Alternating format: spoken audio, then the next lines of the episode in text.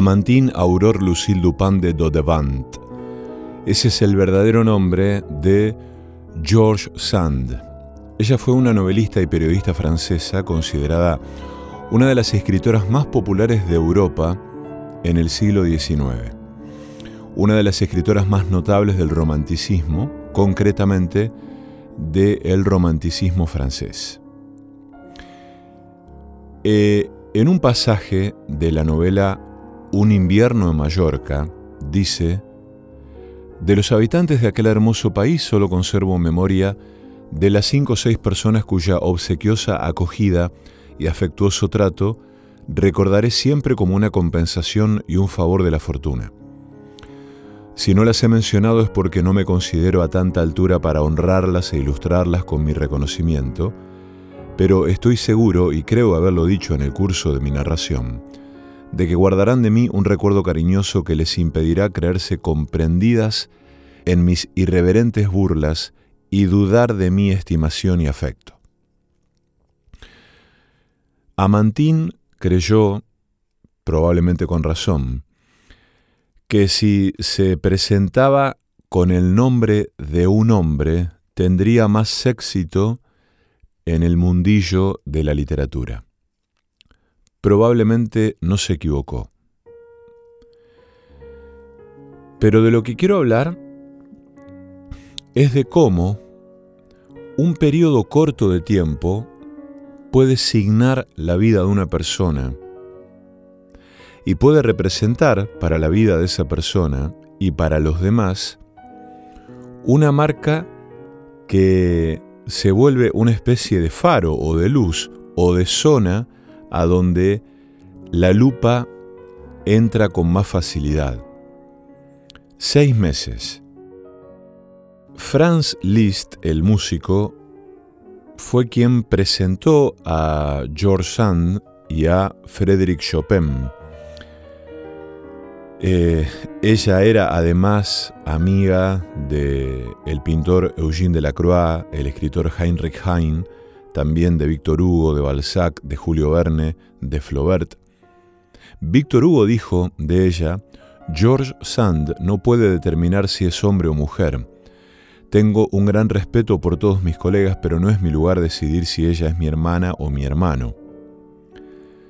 Se sentía más libre vistiendo ropas masculinas y además fumaba. Toda una rebeldía en su época. Fue una autora increíblemente prolífica y lúcida, más allá de su celebérrima relación con Chopin y de su estancia juntos en Mallorca, de la que salió después esta novela, ¿no? en el año 1855, Un invierno en Mallorca. En el año 1836, con Chopin y sus dos hijos pequeños, Mauricio y Solange, se fueron a Mallorca a pasar el invierno. La estancia en la famosa celda de la Cartuja de Valdemosa fue muy adversa por el frío, la lluvia, la falta de dinero, a pesar de los exquisitos cuidados que ella le prodigaba a Frédéric Chopin, casi como si fuese un hijo más, se alojaron en, en esta cartuja, en un monasterio, eh, en el que entraba la lluvia, el frío, y a pesar de eso, en ese momento, en esa estadía, Chopin compuso sus 24 preludios que se cuentan entre probablemente lo mejor de su producción. De hecho, hay un famoso preludio que se llama Gota de lluvia, que probablemente tenga que ver con una gotera eh, insistente que había en esa celda en la que vivieron durante esos seis meses. Invierno de 1838. Chopin, uno de los pianistas más famosos y virtuosos de su época, viaja junto a su amante, Georges Sand, a Mallorca.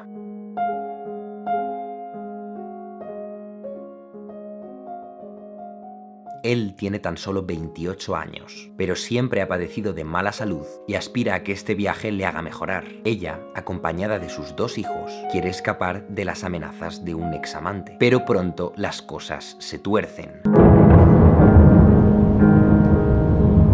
Lo que debería haber sido un viaje de relax, una escapada, se vuelve desagradable cuando los habitantes de Mallorca, que son muy tradicionales, descubren que son amantes, que no están casados y se niegan a darles alojamiento. Terminan hospedándose en un monasterio muy mal aislado, donde entra el frío, el viento, la lluvia. Pero aún así, y entre tanto contratiempo, Chopin encuentra las fuerzas para componer unos preludios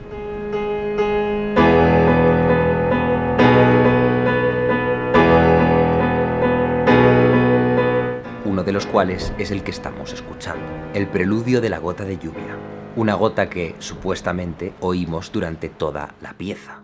Chopin además moriría con 39 años de la que es la enfermedad infecciosa que más gente ha matado en la historia de la humanidad, la tuberculosis. Y se cree que fue esto lo que le mató porque se le diagnosticó así en su momento, pero además porque se conserva su corazón en una jarra de coñac en Polonia. La humanidad es maravillosa.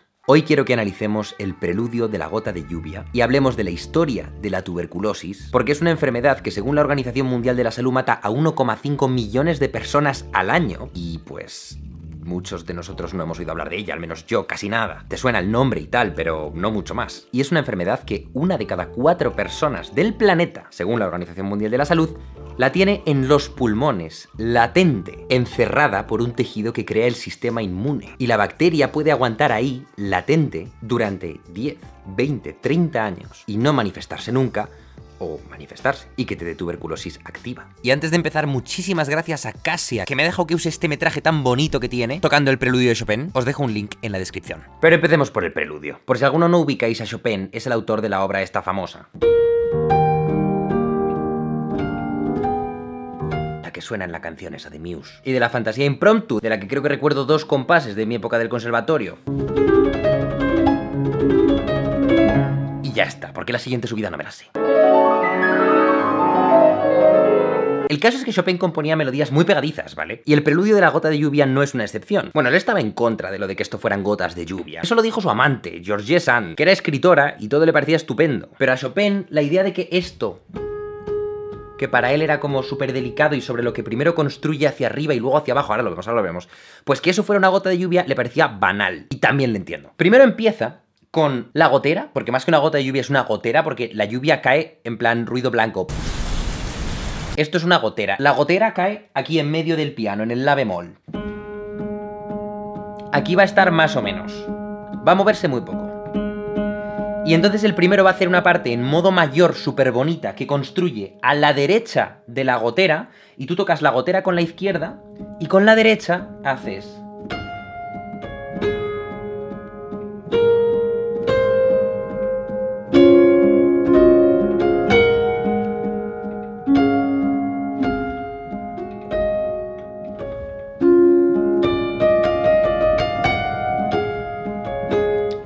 Y es todo muy delicado y muy bonito. Pero de pronto ocurre que a la mitad del preludio modula. La sigue aquí. Y él ha acabado súper de buen rollo, ¿vale?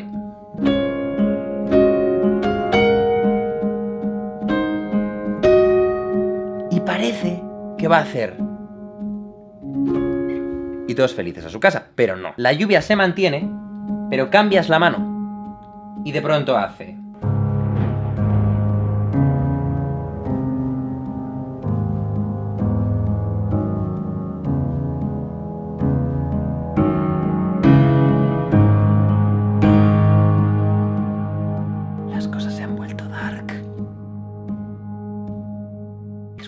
es muy bonito, porque es un dark a lo Chopin, es un dark catártico, es un dark que te va a venir arriba, porque de pronto la gota se duplica. Está a octavas, está abajo y arriba a la vez, con la misma mano, pero a la vez en dos octavas. No ha cambiado la gota, sigue en el maldito la bemol, aunque ahora se llame sol sostenido porque ha enarmonizado. Sigue aquí, sigue aquí la gota. Y vuelve el tema en el bajo.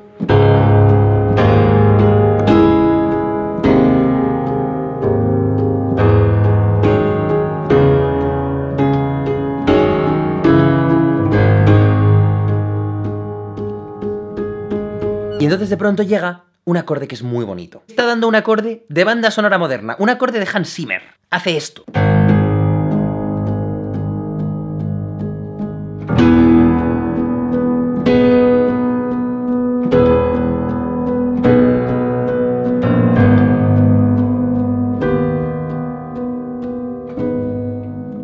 Y volvemos a lo dark.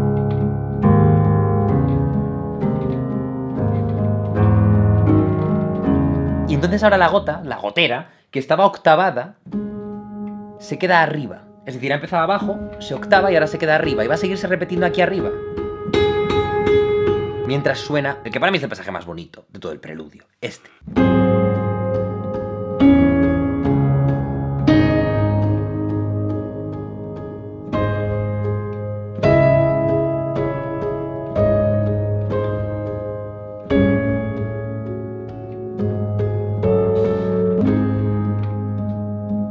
La melodía, sin la gota y sin nada, es esto.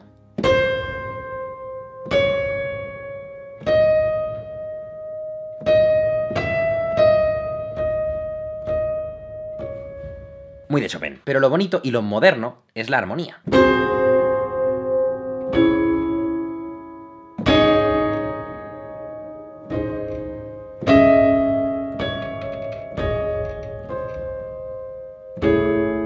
Todo esto es moderno, o sea, todo esto es lo más moderno que hay. Esto es pop y esto es banda sonora y esto lo escuchamos todos los días. Tres elementos me destacan. El primero, que la dominante haga un sus 4. La dominante, aquí estamos en modo menor, ¿vale? Va subiendo.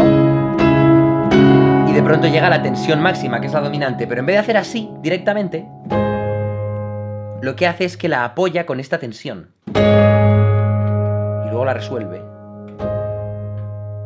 ¿Lo?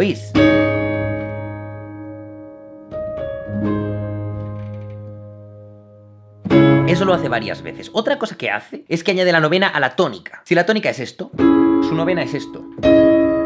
Y eso crea esta disonancia.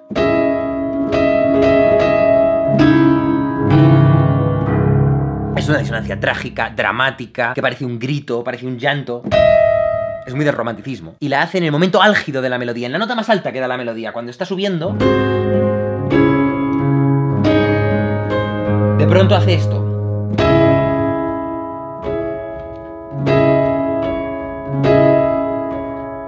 Y luego hace el sus 4 de la dominante. Este giro yo la primera vez que me lo encontré fue en un arreglo del tema principal del Final Fantasy VII que hacía esto.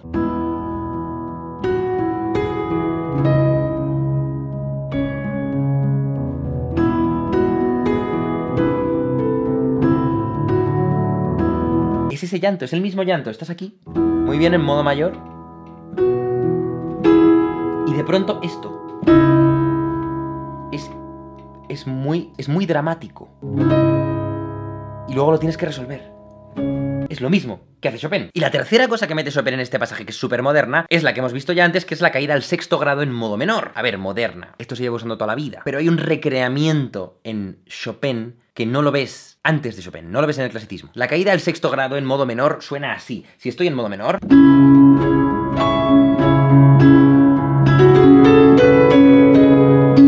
De pronto hago...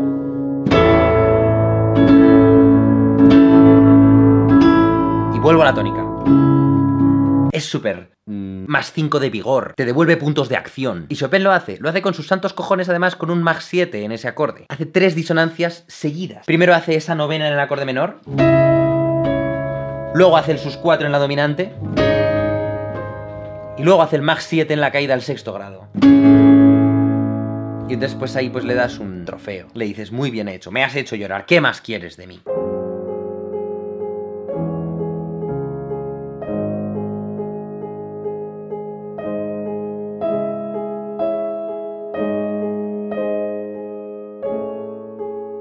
O sea, fijaos cómo estaba y cómo está todavía en muchas partes del mundo el patio, que Mozart murió a los 35, que Chopin murió a los 39. O sea, las obras que hemos perdido que se habrían hecho si hubieran seguido vivos y de enfermedades que seguramente ahora serían tratables. Chopin era una superestrella y cuando murió la gente se pegaba de hostias por entrar en el funeral y 3.000 personas no entraron, se quedaron en la puerta, 3.000, de todas partes de Europa. Se cree que lo mató la tuberculosis, una enfermedad que se llama así porque en las autopsias de los enfermos encontraban bultos en los pulmones, protrusiones, que eran tuberculares, que eran como los tubérculos. Y es una enfermedad que se ha encontrado en bisontes de hace 17.000 años. Es una enfermedad longeva. En humanos se ha encontrado evidencia de que la padecían en esqueletos de hace 6.000 años. Lleva con nosotros tanto tiempo que se estima que ha matado a mil millones de personas. Y la tuberculosis, a diferencia del...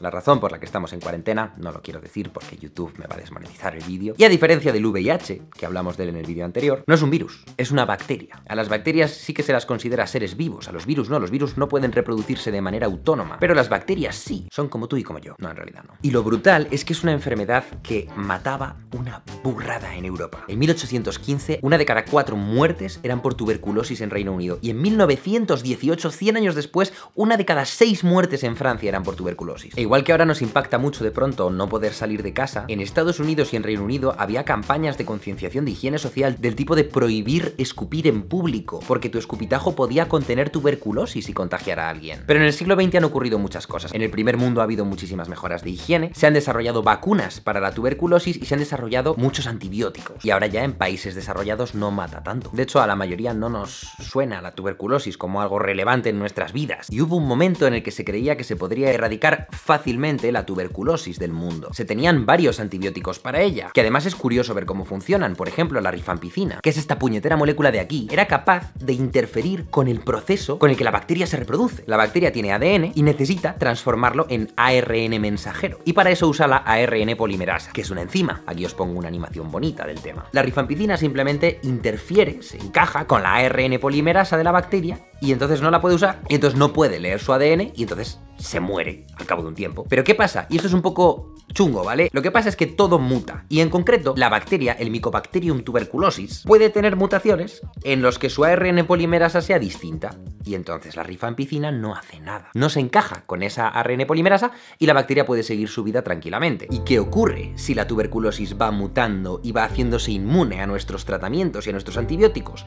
Pues que salen tuberculosis multiresistentes, que resisten a muchos antibióticos. Y no sabemos qué coño hacer con ellas. Porque si siguen mutando y siguen haciéndose inmunes a más y más antibióticos, puede ser una catástrofe. La Organización Mundial de la Salud, cuando vio que empezaban a aparecer cosas multiresistentes, lo declaró una emergencia global de salud. Pero aún así es alucinante que una de las enfermedades más mortíferas de nuestra especie apenas nos suene, porque estamos todos en los países desarrollados súper protegidos por un montón de avances médicos, tecnológicos y científicos. Por compararlo con la mortalidad de nuestro nuevo amigo, la Organización Mundial de la Salud dice que sin tratamiento adecuado, una tuberculosis activa mata al 45% de las personas. Y se cree que fue lo que mató a Chopin. El gobierno polaco no ha dejado que se abra la jarrita con el corazón en coñac para analizarlo en laboratorio y ver si de verdad murió de tuberculosis, pero visualmente, o sea, literalmente haciéndole fotos al corazón dentro de la jarrita, pues un grupo de científicos determinó que sí, que tenía pinta de que había sido una endocarditis por tuberculosis, que era correcto el diagnóstico que le habían dado en vida a Chopin. Y es que es flipante la cantidad de música, de arte, de avances científicos y de cosas que no han ocurrido porque la gente que las habría hecho murió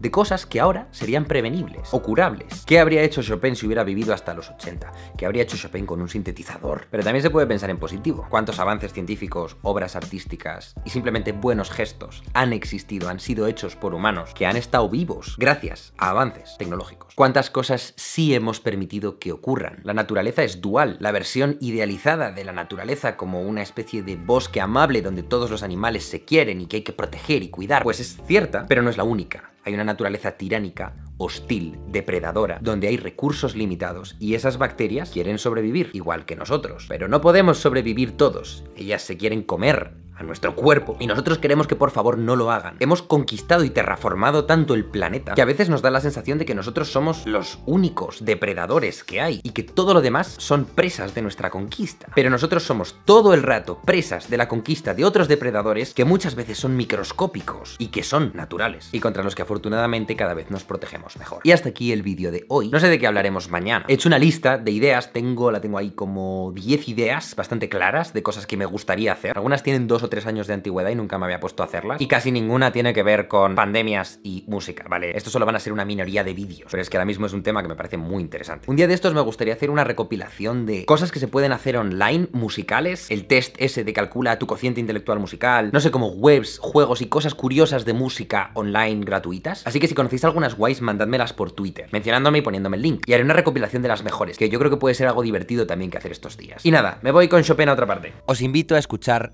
este preludio íntegro en el canal de Casia. Fijaos en la gota, la gota que nunca desaparece en todo el preludio.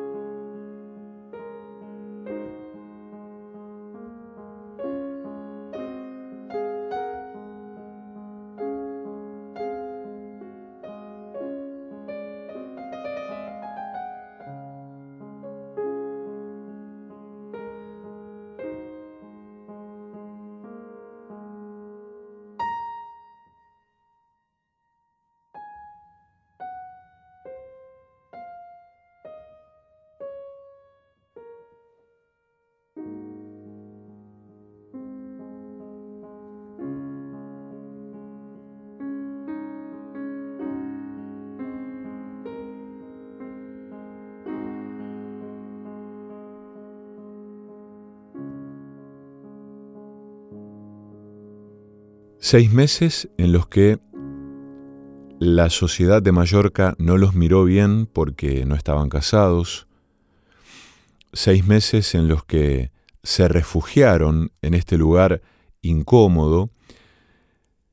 Habían ido a Mallorca para que Chopin alivie un poco los malestares de, su, de sus problemas de salud eternos que cargaba desde la niñez. Seis meses en los que George Sand escribe o luego publica la novela, ¿no? Un invierno en Mallorca. En el año 1847 se separan. Chopin muere en París el 17 de octubre de 1849 con tan solo 39 años. Pensaba en la idea del descanso cómo y por qué se asocia la idea de muerte a la idea de descanso. ¿Qué fenómenos hay allí que hacen, que invitan a esa relación, ¿no? ¿Por qué eh, cuando uno muere supuestamente descansa? ¿Qué es lo que descansa? Lo cierto es que mientras uno vive, puede decidir y siempre apostando, confiando a la voluntad de otro, donde yacen justamente los restos de uno. De ahí viene este asunto de desparramar las cenizas en tal o cual lugar, en un lugar que a una persona eh, fue, le fue importante. En general eh, siempre se, se apela o a un lugar de la infancia donde esa persona fue muy feliz, o a un lugar a donde esa persona le hubiera gustado estar o vivir y que no pudo conocer. Lo cierto es que el corazón de Frédéric Chopin descansa en un frasco con coñac en Polonia. El resto de su cuerpo sus restos están en el cementerio de Père Lachaise en París, pero a su cuerpo, a su cadáver, le falta el corazón, que está sumergido en un frasco con coñac. Como última voluntad, Chopin le pidió a su hermana Luisa, venida de Varsovia, para acompañarle en sus postreros momentos, que llevase su corazón a Polonia deseo que ella cumplió puntualmente. El corazón de Chopin se exhibe y venera en un frasco en una columna de la iglesia de la Santa Cruz de Varsovia. Sus restos, también por voluntad propia, recibieron sepultura junto con un puñado de tierra polaca en el cementerio parisino Père Había nacido en febrero de 1810 en una localidad polaca a algunos kilómetros de Varsovia llamada Selasova Vola. Su formación musical fue en el Conservatorio de Varsovia.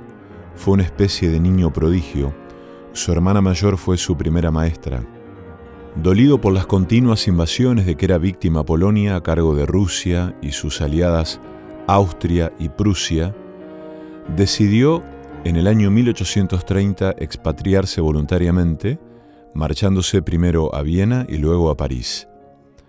Sabedores sus amigos de su carácter nostálgico, al marchar le regalaron un puñado de tierra polaca. Chopin llega a París en septiembre de 1831. Esta capital era entonces un emporio de emigrantes ilustres de todo el mundo, en especial políticos y artistas.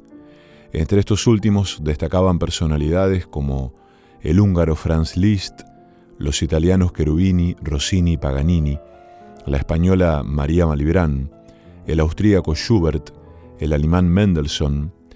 En este conjunto destacó enseguida la personalidad señorial y aristocrática de Chopin que se convirtió en el árbitro de la elegancia parisina. Contrario a la bohemia clásica, era un dandy famoso por sus sombreros de copa, chalecos, perfumes y zapatos, disputándose su presencia los salones más elegantes de la ciudad. Llamaba la atención su palidez enfermiza, murió tuberculoso como su hermana menor Emily. En aquella sociedad romántica muchas damiselas bebían vinagre para estar elegantemente pálidas. La tisis, enfermedad de moda, no se consideraba contagiosa. La pugna entre los pianistas más famosos de la época por el liderazgo profesional era una lucha sin cuartel.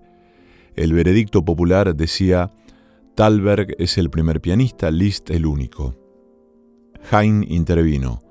Hay un solo hombre que puede colocarse por encima de ellos y es Chopin.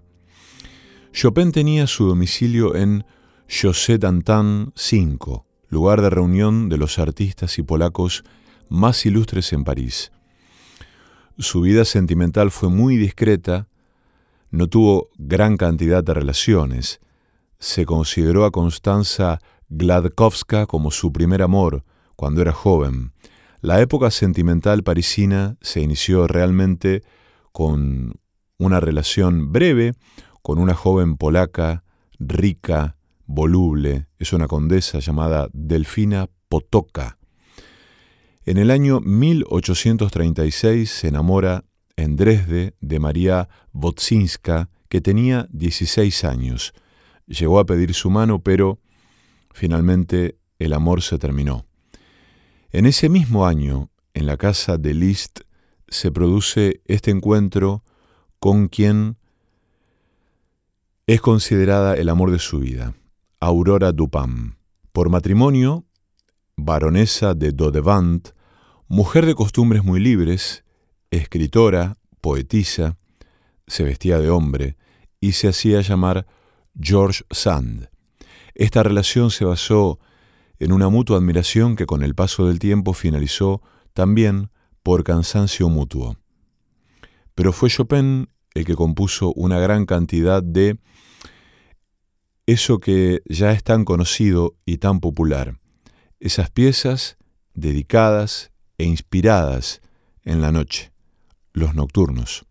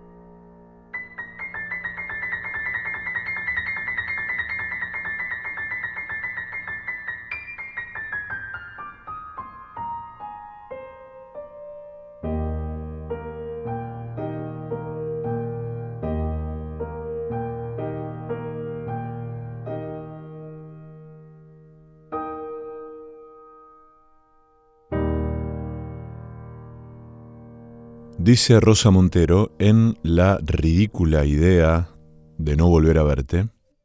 Y ahora escucha. Lo que acabo de hacer es el truco más viejo de la humanidad frente al horror. La creatividad es justamente esto, un intento alquímico de transmutar el sufrimiento en belleza. El arte en general y la literatura en particular son armas poderosas contra el mal y el dolor. Las novelas no los vencen, son invencibles, pero nos consuelan del espanto. En primer lugar, porque nos unen al resto de los humanos. La literatura nos hace formar parte del todo, y en el todo, el dolor individual parece que duele un poco menos. Pero además, el sortilegio funciona, porque cuando el sufrimiento nos quiebra el espinazo, el arte consigue convertir ese feo y sucio daño en algo bello. Para vivir tenemos que narrarnos. Somos un producto de nuestra imaginación. Nuestra memoria, en realidad, es un invento, un cuento que vamos reescribiendo cada día. Lo que recuerdo hoy de mi infancia no es lo que recordaba hace 20 años. Lo que quiere decir que nuestra identidad también es ficcional, puesto que se basa en la memoria. Y sin esa imaginación que completa y reconstruye nuestro pasado y que le otorga al caos de la vida una apariencia de sentido, la existencia sería enloquecedora e insoportable, puro ruido y furia.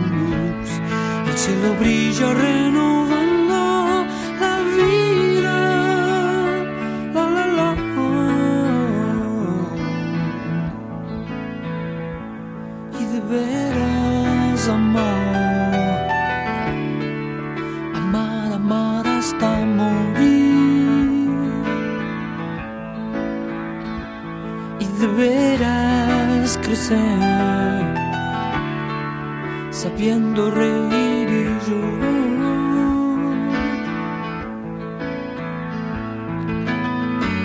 La lluvia borra la maldad y lava todas las heridas.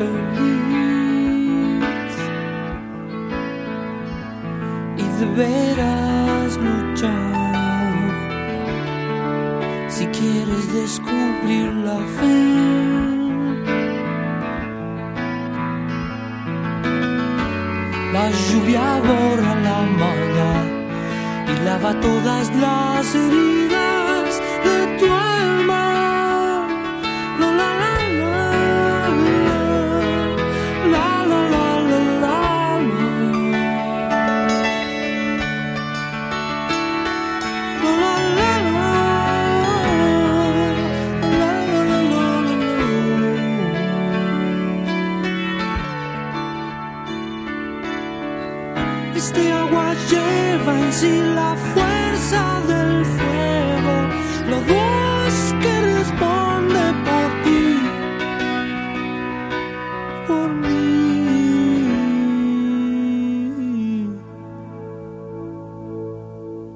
Y esto será siempre así, quedándote, oyéndote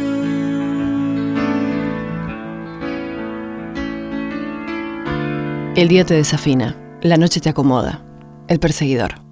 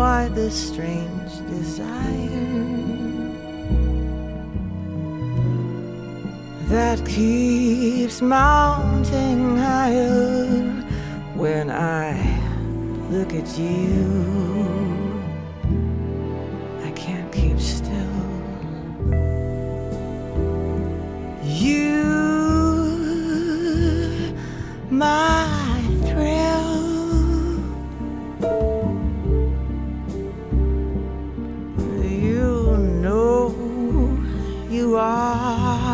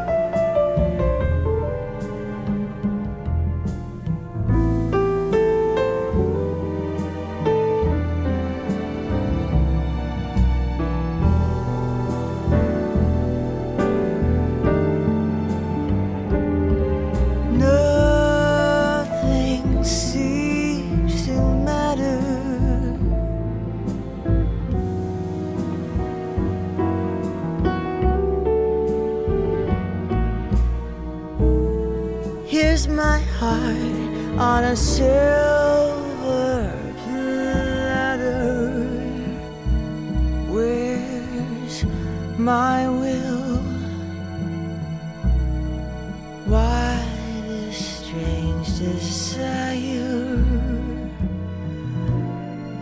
that keeps mounting higher?